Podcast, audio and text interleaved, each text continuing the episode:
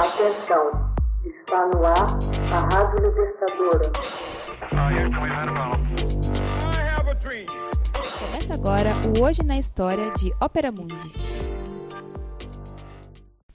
Hoje na História 11 de novembro de 2004 Morre Yasser Arafat, Nobel da Paz e líder da resistência palestina.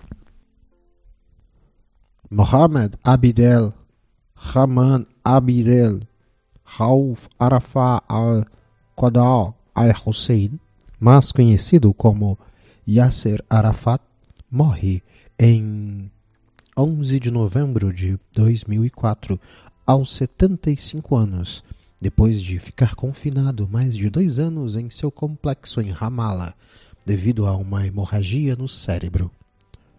Sua morte ocorreu em um hospital militar francês, na cidade de Clermont, nos arredores de Paris, onde esteve internado desde 29 de outubro e em coma desde 3 de novembro daquele ano. Apesar da falta de informações sobre as causas da morte, Ahmed Jibril líder da Frente Popular pela Libertação da Palestina, afirmou que o líder palestino teria morrido por envenenamento urdido pelos serviços secretos de Israel. A suspeita de então foi confirmada pelo laboratório da Universidade de Lausanne, na Suíça, em 6 de novembro de 2013. Com a existência de polônio radioativo em seu corpo em doses 18 vezes maior do que o mínimo suportável, Arafat foi um líder nacionalista palestino, presidente da OLP, Organização pela Libertação Palestina, e mais tarde foi líder da Autoridade Nacional Palestina, além de dirigente do Partido Secular Fatah, que fundou em 1959. Passou grande parte de sua vida lutando contra o Israel sionista e pela autodeterminação do povo palestino. Em 1994, recebeu o Prêmio Nobel da Paz, junto com Shimon Peres e Yitzhak Rabin, por seus esforços em favor da paz no Oriente Médio. No final da década de 60, o Fatah enfrentou o governo da Jordânia numa breve guerra civil. Forçado a fugir da Jordânia para o Líbano, Arafat e Fatah tornaram-se alvos importantes das invasões de Israel em 1978 e em 1982. Enquanto a maioria dos palestinos o via como um guerrilheiro ou um mártir, os sionistas o descreviam como um terrorista devido aos atentados que levou a cabo contra eventuais civis. Arafat entabulou negociações com Israel que incluíram a Conferência da Paz de Madrid, os acordos de Oslo e a cúpula de Camp David em 2000. Seus rivais, inclusive setores esquerdistas da OLP, o criticavam por supostamente ser corrupto e demasiado submisso às concessões a Israel. À época, o Hamas, partido majoritário na faixa de Gaza, e o Hezbollah, no Líbano, desafiaram a autoridade da Al-Fatah. Arafat nasceu no Cairo, de pais palestinos. Era o segundo mais jovem de sete irmãos.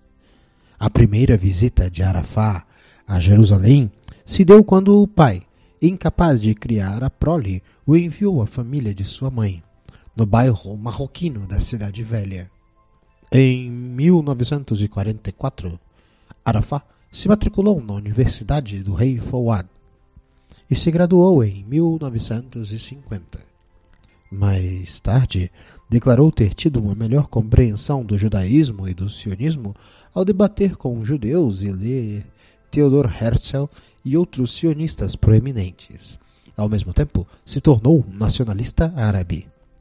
Voltou para a universidade, formando-se em engenharia civil.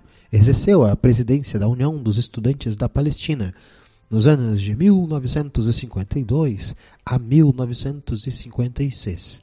Assistiu à derrocada do rei Farouk no Egito em 1952, pelo movimento dos oficiais livres, encabeçados por Gamal Abdel Nasser.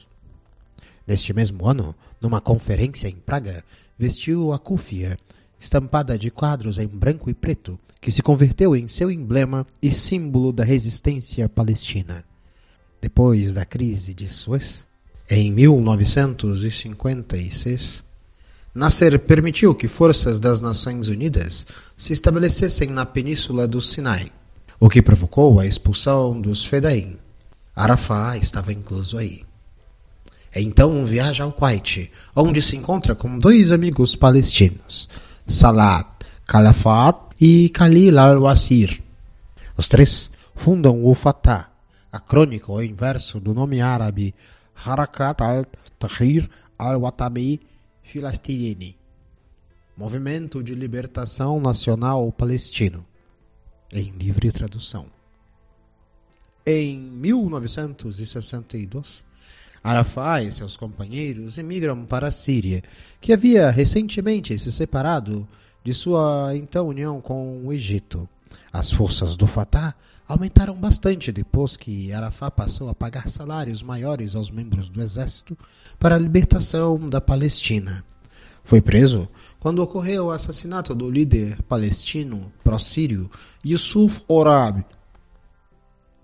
Horas antes do crime, discutia a maneira de unificar forças a fim de assumir o comando total do Fatah.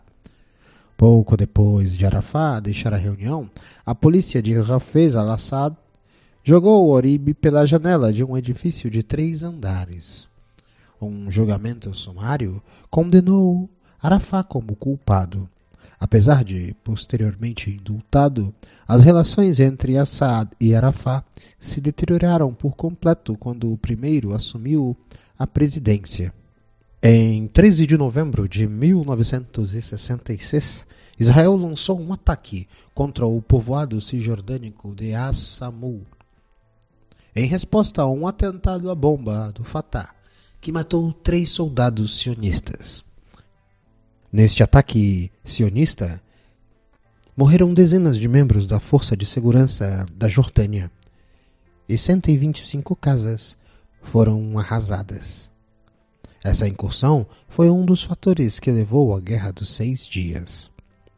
A Guerra dos Seis Dias começou quando Israel lançou um ataque aéreo contra a Força Aérea do Egito em 5 de junho de 1967.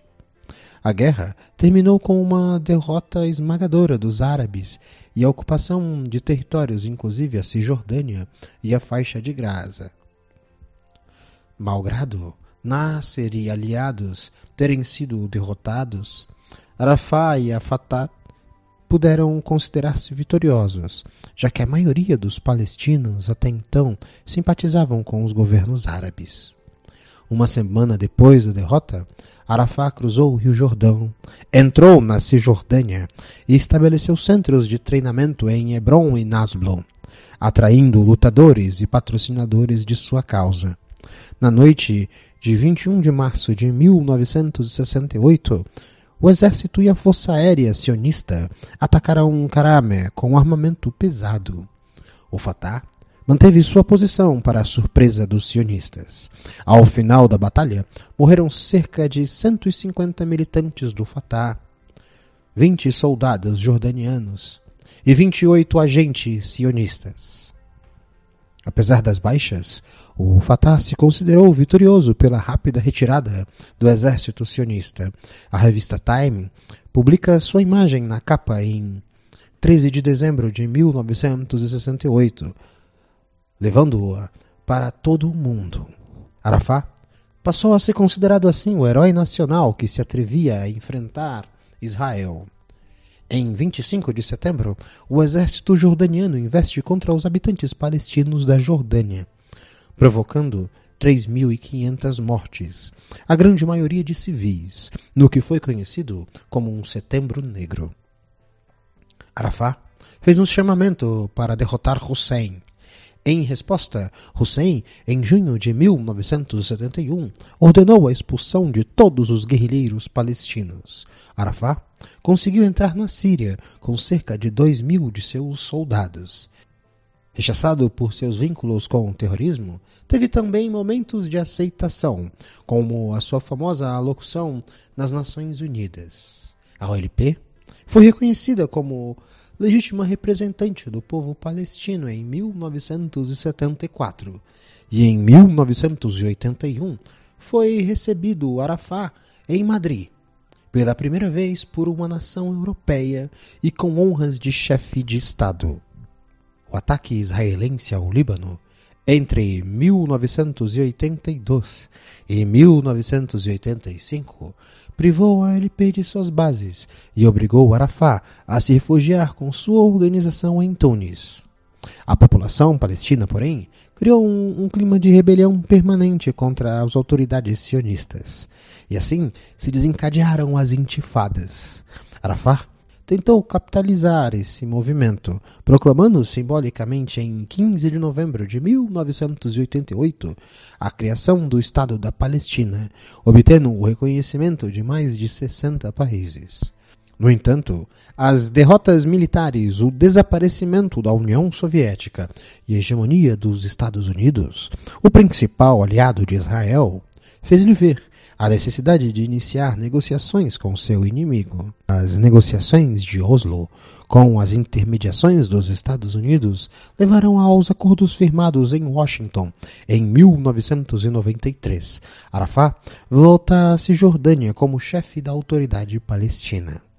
O acordo de Camp Davis enfrentou dificuldade devido à oposição dos radicais de ambos os lados. E extremistas palestinos cometeram vários atentados. E em 4 de novembro de 1995, o premier israelense Yitzhak Rabin foi assassinado por um ultranacionalista israelense. A partir de 2001, viveu em Ramallah, sob prisão domiciliar, acossado permanentemente por Tel Aviv. Arafat teve uma vida pessoal instável, manteve relacionamento com uma egípcia e outra cisjordânia. Teve relacionamento com a jornalista uruguaia Isabel Pisano, que publicou uma biografia sua, revelando polêmicas e informações acerca de sua morte. Casou-se em 1990 com sua secretária Xuxa Tawil, com quem teve uma filha. Hoje na História. Texto original: Max Altman. Edição: Laila Manuelle. Narração: José Igor. Você já fez uma assinatura solidária de Opera Mundi? Com 70 centavos por dia, você ajuda a imprensa independente e combativa. Acesse www.operamundi.com.br/apoio.